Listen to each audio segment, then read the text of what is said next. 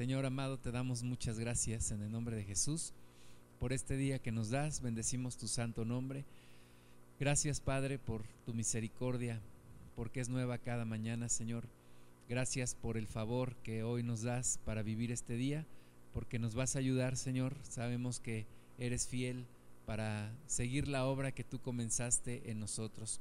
Y nos disponemos, Señor, en nuestro corazón, en nuestra mente, en nuestro cuerpo, para estar junto a ti, Señor, para adorarte, para bendecirte y para recibir de ti también instrucción, para recibir de parte tuya, Señor, una transformación en nuestra vida, en nuestra mente, en nuestros pensamientos. En tus manos, Padre, ponemos nuestra vida. Señor, que nada se interponga entre tú y nosotros, ninguna carga, ninguna preocupación, ninguna cosa contraria, Señor, aún todo pecado, Padre, lo ponemos delante de ti para que seamos perdonados, para que seamos limpiados, Señor, y para que nada se interponga entre tú y nosotros. Te pedimos, Señor, que nos des esa paz, que nos des ese descanso en ti y que podamos leer tu palabra, Señor, analizándola, descubriéndola y guardándola en nuestros corazones. Te damos gloria y honra, Señor. Invocamos tu presencia aquí con nosotros, manifestándote a cada uno de nosotros. Y también, Señor, nuestros hermanos que vienen en camino, los ponemos delante de ti para que lleguen con bien y para que todos juntos podamos seguir en tu presencia. En el nombre de Jesús. Amén. Bueno, vamos al libro de Lucas capítulo 3. Hoy vamos a ver los versículos 21 y 22 que nos hablan del bautismo de Jesús, el bautismo de nuestro Señor Jesucristo, en Lucas 3, 21 y 22. Dice, aconteció que cuando todo el pueblo se bautizaba, también Jesús fue bautizado, y orando el cielo se abrió y descendió el Espíritu Santo sobre él en forma corporal como paloma. Y vino una voz del cielo que decía, Tú eres mi Hijo amado, en ti tengo complacencia. Bueno, esta, esta, este pasaje nos habla acerca de cómo Dios Padre da testimonio de nuestro Señor Jesucristo. Y recordemos que algunas personas hemos leído aquí en Lucas cómo algunas personas han dado testimonio acerca de nuestro Señor Jesús. Algunos como aquella mujer samaritana en Juan 4:29. Recuerden que el Señor Jesús tiene un encuentro con esta mujer y esta mujer va a la ciudad, corre a la ciudad de donde ella era y entonces empieza a testificar acerca de lo que ha escuchado y acerca de lo que ha visto de nuestro Señor Jesús. Y le dice a los demás, les dice, venid, ved a un hombre que me ha dicho todo cuanto he hecho. Y les hace la pregunta, ¿no será este el Cristo? Entonces, esta mujer samaritana es una mujer que da testimonio de Jesús, que da testimonio de lo que ve, de lo que escucha de Jesús y que anuncia ese, ese testimonio lo comparte con los demás. Muchos dice la palabra que muchos creyeron, ya no solo por la palabra de ella, sino por lo que ellos mismos habían visto. Dieron testimonio también de nuestro Señor Jesús, de que Jesús es el Hijo de Dios. También encontramos em, en, a lo largo de todos los evangelios que nos da testimonio de que Jesús es el Hijo de Dios.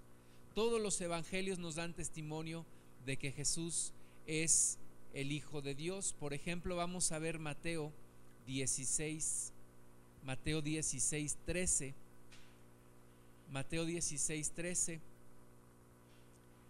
dice, viniendo Jesús a la región de Cesarea de Filipo, preguntó a sus discípulos diciendo, ¿quién dicen los hombres que es el Hijo del Hombre? Hace la pregunta el Señor, ¿quién dicen los hombres que es el Hijo del Hombre? Ellos dijeron, unos Juan el Bautista, otros Elías y otros Jeremías o alguno de los profetas. Él les dijo, ¿y vosotros quién decís que soy yo? Respondiendo Simón Pedro, dijo, Tú eres el Cristo, el Hijo del Dios viviente. Entonces le respondió Jesús, Bienaventurado eres, Simón, hijo de Jonás, porque no te lo reveló carne ni sangre, sino mi Padre que está en los cielos. Entonces, vemos como un tema fundamental en, en, los evangelios es el testimonio de que Jesús es el Hijo de Dios, el testimonio de que Jesús es el Mesías. Y lo va anunciando y lo va mostrando de muchas maneras la palabra de Dios. El mismo Juan el Bautista dio también testimonio de quién es Jesús. Lo vemos en Juan, Juan capítulo 1, versículo 6. Dice allí, hablando de nuestro Señor Jesucristo, dice, hubo un hombre enviado de Dios, el cual se llamaba Juan. Este vino por testimonio para que diese testimonio de la luz, a fin de que todos creyesen por él. No era él la luz, sino que para que diese testimonio de la luz. Entonces, de nuevo, la palabra de Dios nos muestra, nos da testimonio de que Jesús es hijo de Dios. ¿Por qué es importante que nos dé testimonio que Jesús es hijo de Dios? Porque necesitamos creer en Él y tener salvación. Por eso es un tema fundamental que vemos repetidamente a lo largo de la palabra. Jesús es hijo de Dios, Jesús es el Mesías, Jesús es el Salvador. Dice también Juan 1.15, Juan dio testimonio de él y clamó diciendo, este es de quien yo decía, el que viene después de mí es antes de mí porque era primero que yo da testimonio Juan el Bautista. Juan el Bautista siempre dijo, yo no soy el Cristo, mas he sido enviado para dar testimonio de él, para prepararle camino al Señor. Luego lo encontramos también en Juan 1, 29. Dice, el siguiente día vio Juan a Jesús que venía a él y dijo, he aquí el Cordero de Dios que quita el pecado del mundo.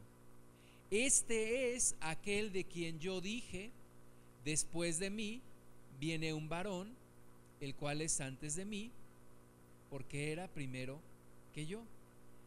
Y yo no le conocía, mas para que fuese manifestado a Israel, para esto vine yo bautizando con agua.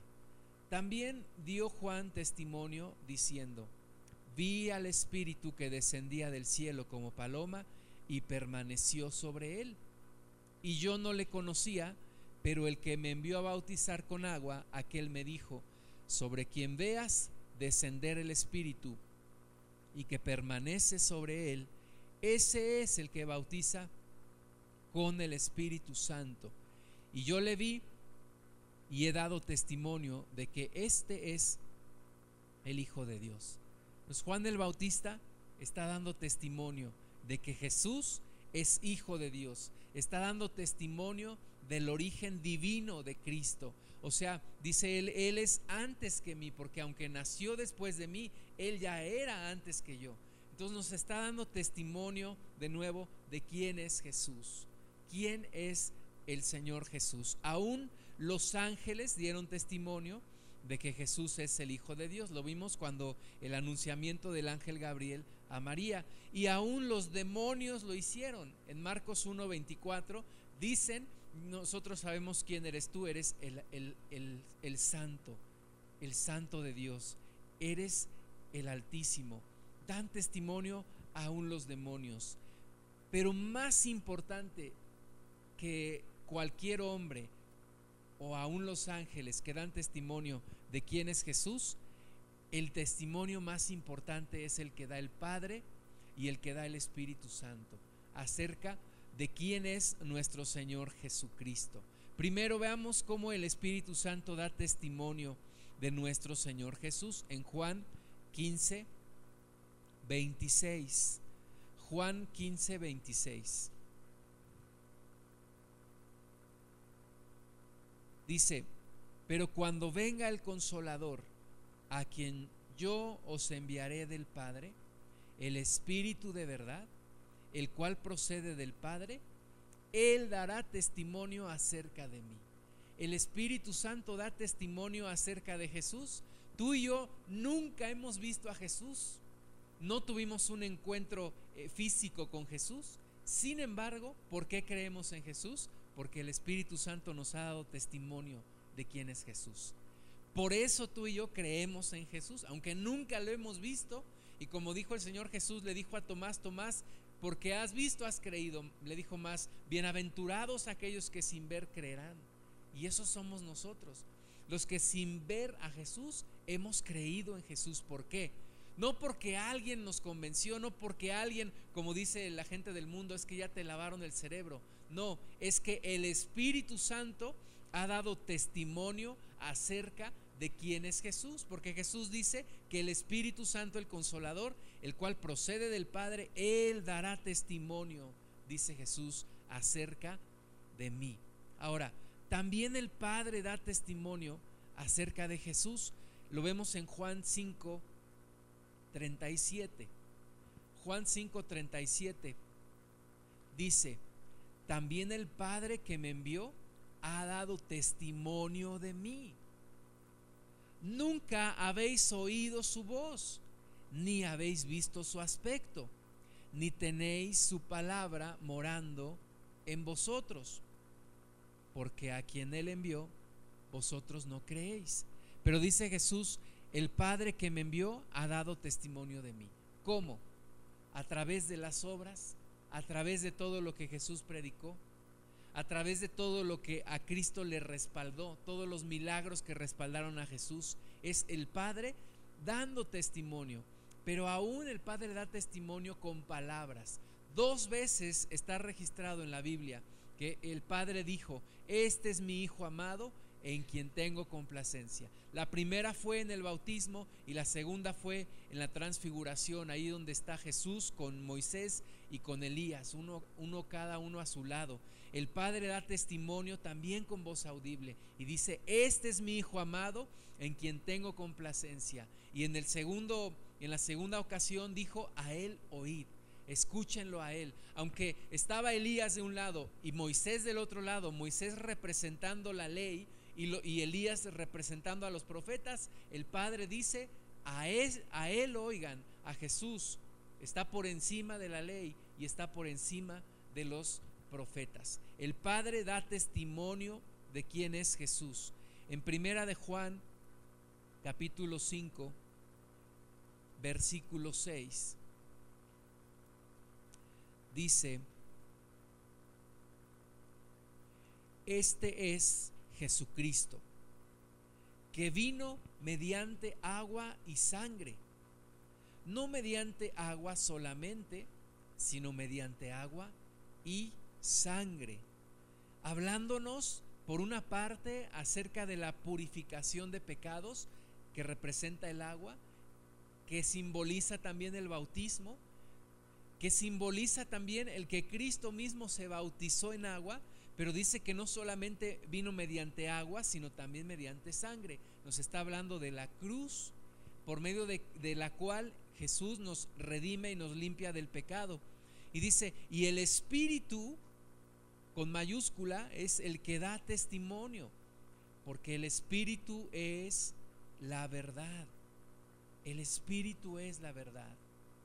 Y el Espíritu da testimonio. Dice, porque tres son los que dan testimonio en el cielo. El Padre, el Verbo y el Espíritu Santo, y estos tres son uno. Y tres son los que dan testimonio en la tierra, el Espíritu, el agua y la sangre. Y estos tres concuerdan. Si recibimos el testimonio de los hombres, mayor es el testimonio de Dios. Fíjate bien, dice, ¿por qué si nosotros le creemos a los hombres, si recibimos el testimonio de los hombres, ¿verdad? Todos compramos el periódico, leemos las noticias y no vamos a verificar, ay, a ver si es esto que dice el periódico es cierto. No, simplemente creemos lo que dice el periódico. Nosotros recibimos el testimonio de los hombres. Ahora dice, dice Juan, mayor es el testimonio de Dios. mayor veracidad tiene Dios, mayor confiabilidad. Si creemos en los hombres, con mucho más razón vamos a recibir el testimonio de Dios. ¿Y cuál es el testimonio de Dios? Dice, porque este es el testimonio con que Dios ha testificado acerca de su Hijo. Dios Padre da testimonio acerca de su Hijo. Ese es el tema central del, día de hoy, de la, de la clase de hoy, es que Dios da testimonio de Jesús. Dios da testimonio de quién es su Hijo. Dios da testimonio de la divinidad de su Hijo Jesús. Muchos no aceptan este testimonio. Muchos no creen que Jesús es Dios y están rechazando el testimonio que Dios ha dado acerca de su Hijo. Dice el versículo 10, el que cree en el Hijo de Dios tiene el testimonio en sí mismo. El que no cree a Dios le ha hecho mentiroso. Fíjate qué palabra tan dura. El que no cree en Jesús ha hecho mentiroso a Dios. ¿Por qué? Porque no cree en su testimonio no cree que Jesucristo es Dios y entonces no le cree al Padre su testimonio. El Padre está diciendo Jesucristo es Dios y la gente dice yo no creo eso, yo no creo que Jesús sea Dios y entonces le están haciendo mentiroso al Padre. ¿Por qué? Dice porque no ha creído en el testimonio que Dios ha dado acerca de su Hijo. Ahora, no solamente aquellos que, que explícitamente declaran que Jesucristo no es Dios, sino aquellos también que han escuchado de Jesús, pero que no le han recibido. El Señor Jesús le dijo a los fariseos, a los escribas, les dijo, les dijo, mayor juicio habrá sobre esta generación que sobre lo que hubo o sobre el juicio que haya sobre Sodoma y Gomorra. Mayor juicio habrá sobre esta generación judía que el que habrá sobre Tiro y Sidón, ciudades perversas en los tiempos de Jesús. ¿Por qué? Porque rechazaron el testimonio de Dios. Porque dice la palabra que teniendo la luz, rechazaron la luz y prefirieron las tinieblas. Dios juzgará aquellos que rechazan a su Hijo, aquellos que habiendo sido expuestos a la verdad del Evangelio, no han creído en Jesús. Aquellos que habiendo sido expuestos a la verdad de la palabra de Dios, no han creído en nuestro Señor Jesús. Versículo 11, y este es el testimonio. Este es el testimonio, dice la palabra. Recordemos en Hebreos que dice también que Dios habiéndonos hablado a través de muchos profetas, en estos postreros tiempos ha decidido hablarnos acerca de su Hijo. Y dice aquí Juan, este es el testimonio que Dios nos ha dado vida eterna y esta vida está en su Hijo. En nadie más hay vida eterna, solo en su Hijo, solo en Jesús. El que tiene al Hijo tiene la vida. El que no tiene al Hijo de Dios no tiene la vida. Ese es el testimonio. No hay salvación en ningún otro más que en Jesús. No hay salvación en nadie más. No hay salvación en ningún otro camino. No es Jesús un camino, Jesús es el camino. Y Dios el Padre está dando testimonio acerca de su Hijo. Está dando testimonio que su Hijo es el camino, la verdad y la vida. Y nadie llega al Padre si no es a través de su Hijo. El camino, hermanos, no es una iglesia. El camino no es un método, no es una religión. El camino es una persona y esa persona es el Hijo de Dios. Y Dios da testimonio de eso. Dios da testimonio de que no hay salvación en nadie más, de que no hay salvación en las obras o en la justicia propia o en una religión, solamente en Jesús. Y de eso da testimonio el Padre. La misma voz que se escuchó el día del bautismo de Jesús, se escuchó en la transfiguración. Vamos a ver Mateo 17. Mateo 17 nos dice que estaba Jesús con sus más cercanos discípulos y fueron fueron juntos a un monte alto, dice el versículo 1 de Mateo 17, que fueron con Pedro, Jacobo y Juan con Jesús, fueron a un monte alto. Y dice que se transfiguró delante de ellos y resplandeció su rostro como el sol. Y sus, y sus vestidos se hicieron blancos como la luz. Y he aquí, les aparecieron Moisés y Elías hablando con él. Entonces Pedro dijo a Jesús, Señor, bueno es para nosotros que estemos aquí, si quieres, hagamos aquí tres enramadas, una para ti, otra para Moisés y otra para Elías. Pedro siempre hablando y en esta ocasión no pierde oportunidad para hablar y dice, Señor, bueno es que estemos aquí. ¿Qué te parece, Señor? Si aquí ya nos quedamos y hacemos tres enramadas, una para ti, otra para Moisés y otra para Elías. Pero en eso le interrumpe una voz a Pedro.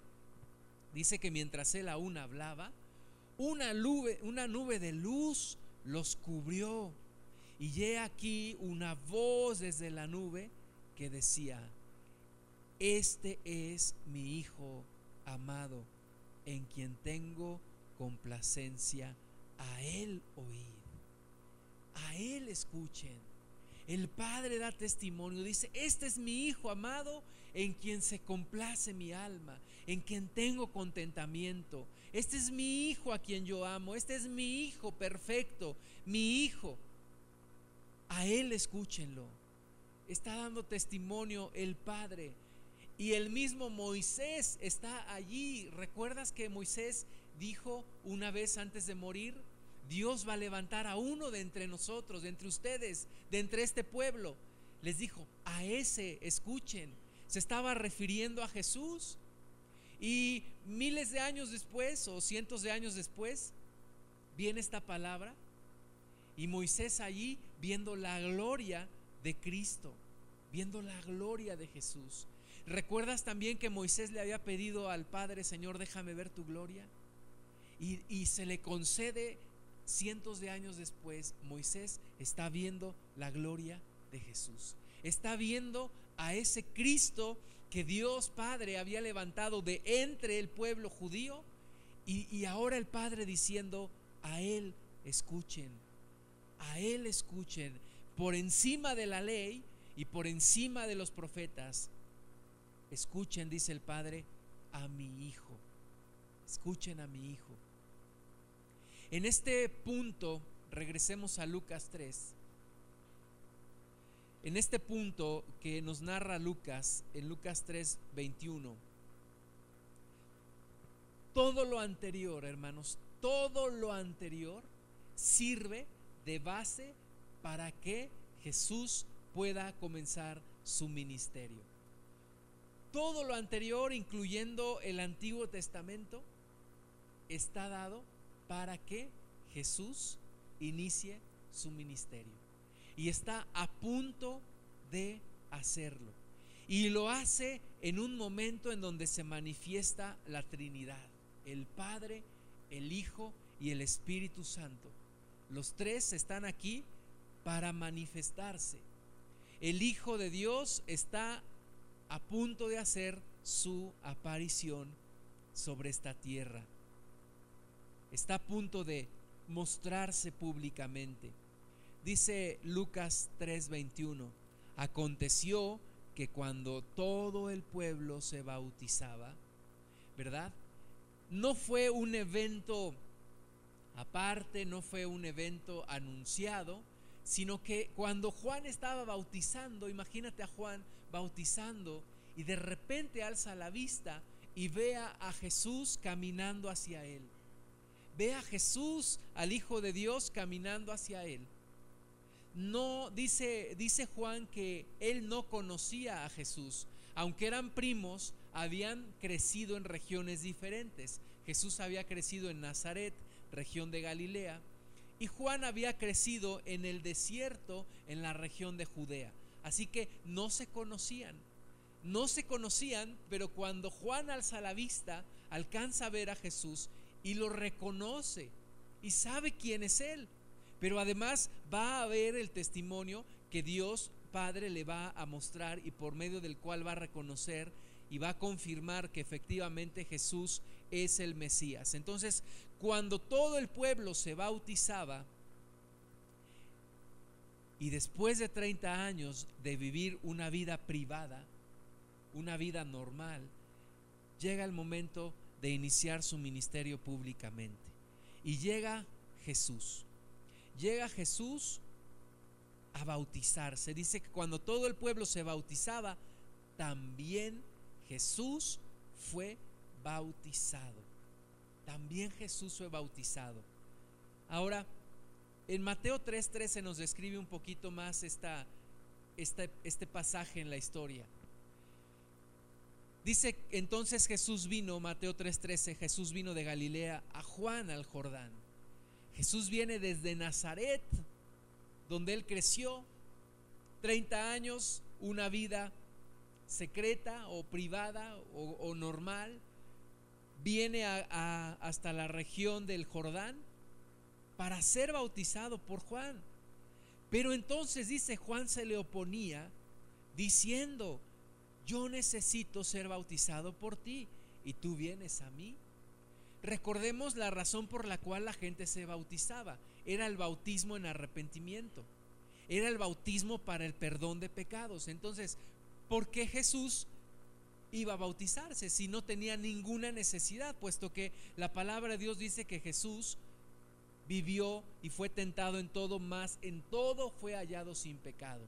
Entonces Juan dice, yo necesito que tú me bautices y tú quieres que yo te bautice a ti. Dice segunda de Corintios 5:21 haciendo aquí un paréntesis en, en Mateo 3:13 dice el apóstol Pablo al que no conoció pecado por nosotros lo hizo pecado para que nosotros fuésemos hechos justicia de Dios en él. Jesús no tiene pecado. Entonces cuando viene con Juan el Bautista, él le dice, bautízame, y Juan le dice, no, yo necesito que tú me bautices a mí porque yo sé que tú bautizas en Espíritu Santo y fuego. Pero yo no quiero que la gente malentienda que tú eres pecador. Yo quiero que la gente sepa que tú eres el Mesías.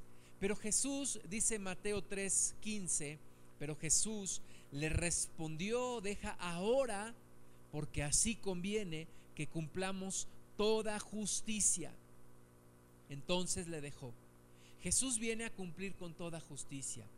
Y Jesús no viene a pedirnos a ti y a mí algo que Él no haya hecho. Y si Él nos ordena a nosotros bautizarnos, es porque Él también se bautizó. No porque tuviera la misma necesidad de nosotros de ser perdonado de sus pecados, pero porque Él cumple con toda justicia. Él cumple con todo lo que nos pide a ti y a mí. Y Él se bautiza por su propia voluntad. No dice la palabra de Dios que María y José lo llevaron de bebé a bautizarse. Gran error el que comete la religión el día de hoy de bautizar a los bebés. Dice la palabra que Jesús llegó por su propio pie, por su propia voluntad, a bautizarse, a ser bautizado.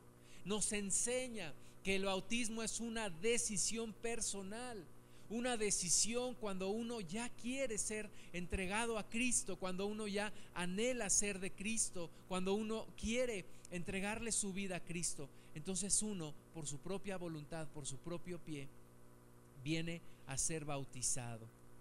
Dice, regresemos a Lucas 3. Lucas 3, 21. Jesús viene a ser bautizado y dice, y orando y orando. Jesús estaba orando. Jesús allí en el evento de su bautismo ora al Padre. Vemos continuamente en la palabra de Dios a Jesús orando. Jesús continuamente está orando. Está orando en lugares desiertos, está orando por la mañana, está orando al anochecer, apartándose, Jesús siempre está orando. Y en este tiempo de su bautismo, Jesús está orando.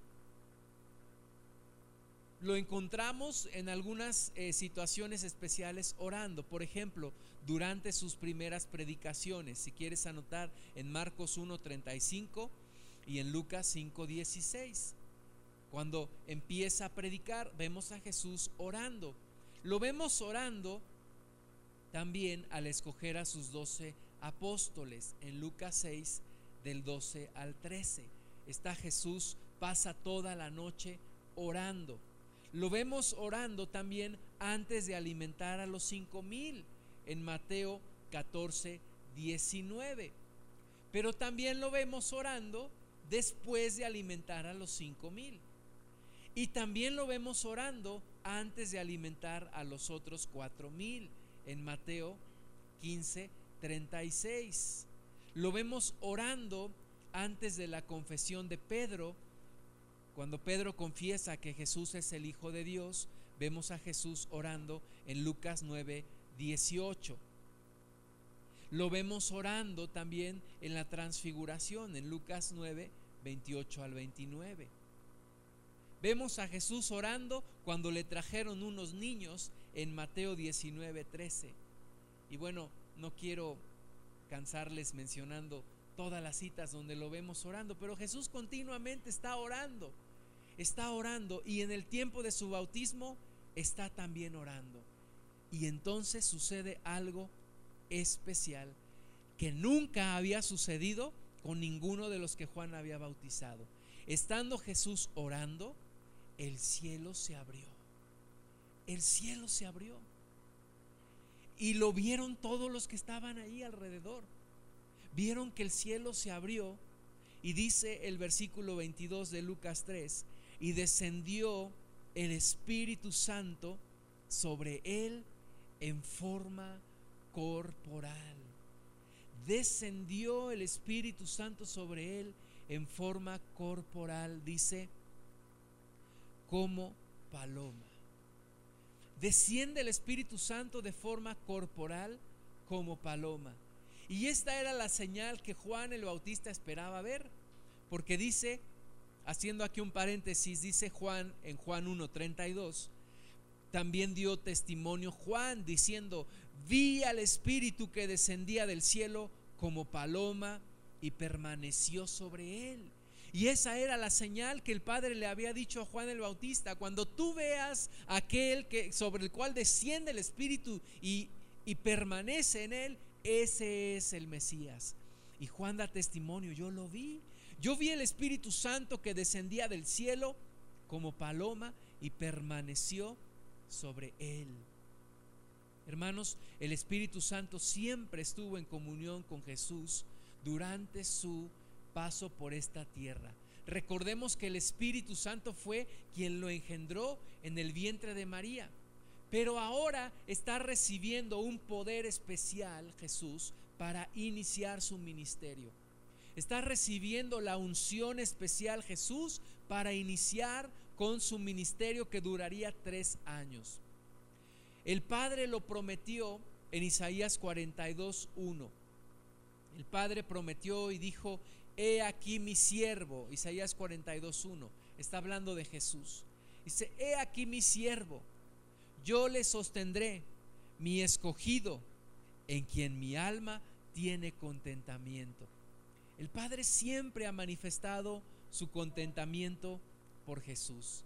El Padre siempre ha manifestado su gozo, su placer, su deleite en su Hijo Jesús. Y desde Isaías 42 nos dice, mi siervo yo le sostendré, mi escogido, en quien mi alma tiene contentamiento. Jesús es el Hijo perfecto. Jesús es el Hijo obediente, el Hijo que ama al Padre. Dice, he puesto sobre él mi espíritu él traerá justicia a las naciones. Es Jesús sobre quien el Padre había dicho, sobre Él pondré mi espíritu.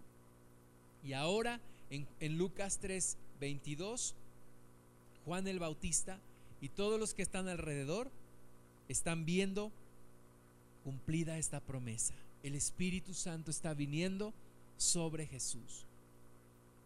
Recordemos que Filipenses 2, 6 y 7 dice que Jesús se despojó de su naturaleza divina.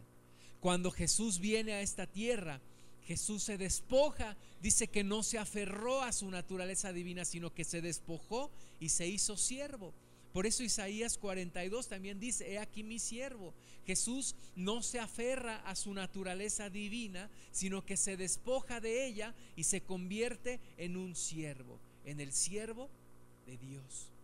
Y pierde sus atributos divinos mientras está en la tierra, por lo cual necesita la presencia, la manifestación del Espíritu Santo. Por eso viene el Espíritu Santo, por eso Jesús eh, necesita la manifestación del Espíritu Santo, porque Él está como hombre en esta tierra, no como Dios. Así que todo lo que Jesús hizo en esta tierra, lo hizo como hombre lleno del poder del Espíritu Santo. Por eso Jesús nos dijo, lo que yo hago, aún cosas mayores ustedes harán. Dijo, porque yo voy al Padre. Y también dijo, yo les envío el fiel consolador. Entonces, lo que Cristo hizo en esta tierra, nosotros como personas, como humanos, también lo podemos hacer con la llenura del Espíritu Santo. Obviamente, pues tenemos que crecer en esa autoridad. Pero Jesús nos marcó el camino. Jesús nos marcó la pauta. Y todo lo que Él hizo en esta tierra, de nuevo, lo hizo porque el Espíritu Santo estaba con Él. Y el Espíritu Santo es esa em, manifestación, el Espíritu Santo es quien logra o quien materializa la comunión entre el Padre y el Hijo mientras Jesús está en esta tierra. Es el Espíritu Santo en el Hijo que manifiesta la comunión entre el Padre y el Hijo. Es el Espíritu Santo quien revela los pensamientos del Padre a Jesús y quien revela los pensamientos de Jesús al Padre. Y lo mismo hace el Espíritu Santo hoy en ti y en mí. Es la unión entre el cielo y la tierra. En ti, el Espíritu Santo. Es esa persona de Dios que une el cielo y la tierra aquí contigo. Él es el Espíritu Santo. Y a veces malentendemos esto y, conceptualizamos el Espíritu Santo como paloma.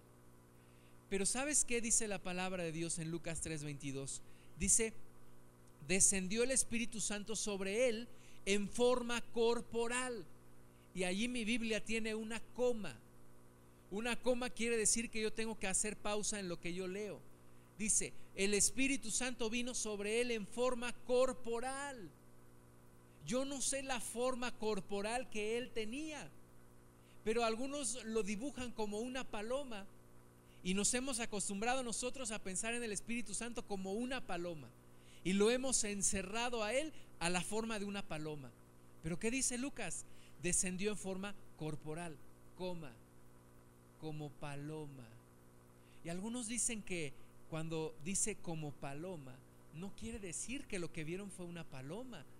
Quiere decir que vino de los cielos como cuando una paloma vuela y va bajando. Pero no necesariamente vieron una paloma. Vieron una manifestación corporal del Espíritu Santo que descendía como una paloma en el viento. Y llegó a Jesús y permaneció en él.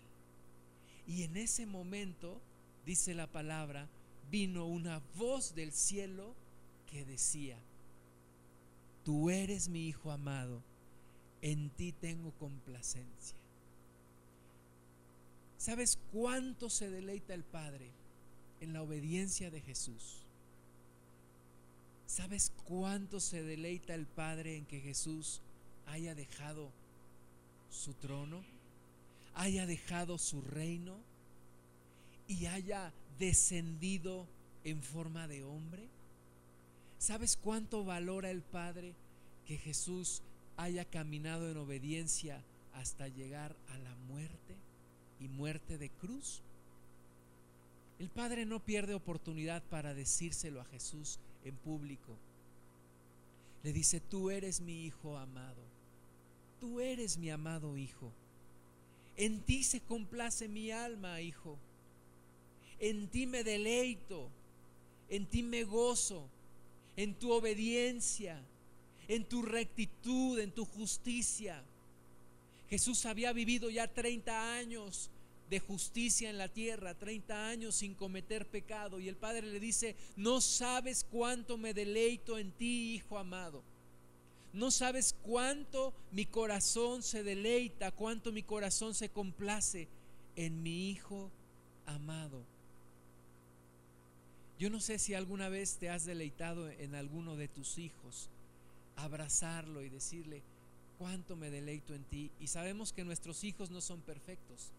Imagínate el amor del Padre deleitándose en su Hijo amado, en su Jesús, deleitándose en Él y diciéndole, tú eres mi Hijo amado, en ti tengo complacencia.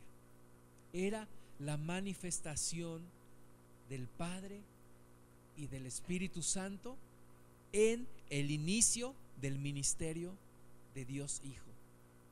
Estaban los tres manifiestos allí, Padre, Hijo y Espíritu Santo. Y este es, como les decía, el punto principal de este pasaje, la aceptación, la aprobación, el testimonio del Padre sobre su Hijo, sobre que Él está 100% respaldando a su Hijo porque el Hijo fue enviado por el Padre. Y está Dios haciéndose presente.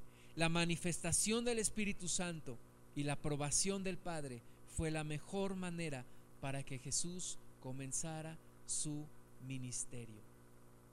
Y el diablo en ese instante identifica también a Jesús. El diablo sabe ahora quién es Jesús y dice la palabra que inmediatamente después de esto Jesús es llevado al desierto. El diablo ahora sabe quién es Jesús. El diablo ya tenía idea de que ya había nacido el Hijo de Dios. Pero ahora, por eso el bautismo es una señal. Es una señal para Dios, es una señal para los hombres y es una señal para el diablo. ¿Es una señal de qué? De que me estoy entregando a Dios por completo, de que estoy naciendo de nuevo, de que le estoy declarando la guerra públicamente al demonio. Y Jesús en ese momento se hace blanco para Dios Padre, se hace un blanco para los hombres y se hace un blanco para el demonio, para que el diablo desde ese momento trate de destruirlo, empezando por que se lo lleva al desierto el Espíritu Santo y el diablo lo tienta a nuestro Señor Jesús. Hermanos, este testimonio del Padre acerca de su Hijo debería ser suficiente testimonio para que todos creyeran. Desafortunadamente, no todos creyeron. Desafortunadamente, aunque muchos lo vieron y aunque fue predicado y aunque fue anunciado, no todos creyeron. Y muestra de esto es que Jesús fue crucificado.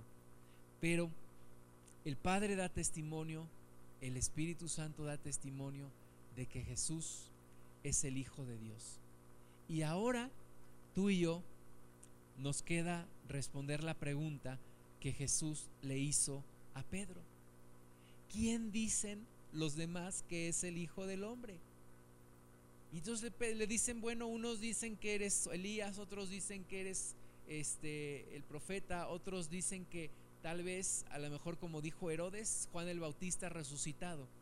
Y Jesús les dice, pero ustedes quién dicen que soy yo? Y Pedro dice, tú eres el Cristo, el Hijo de Dios, el Altísimo.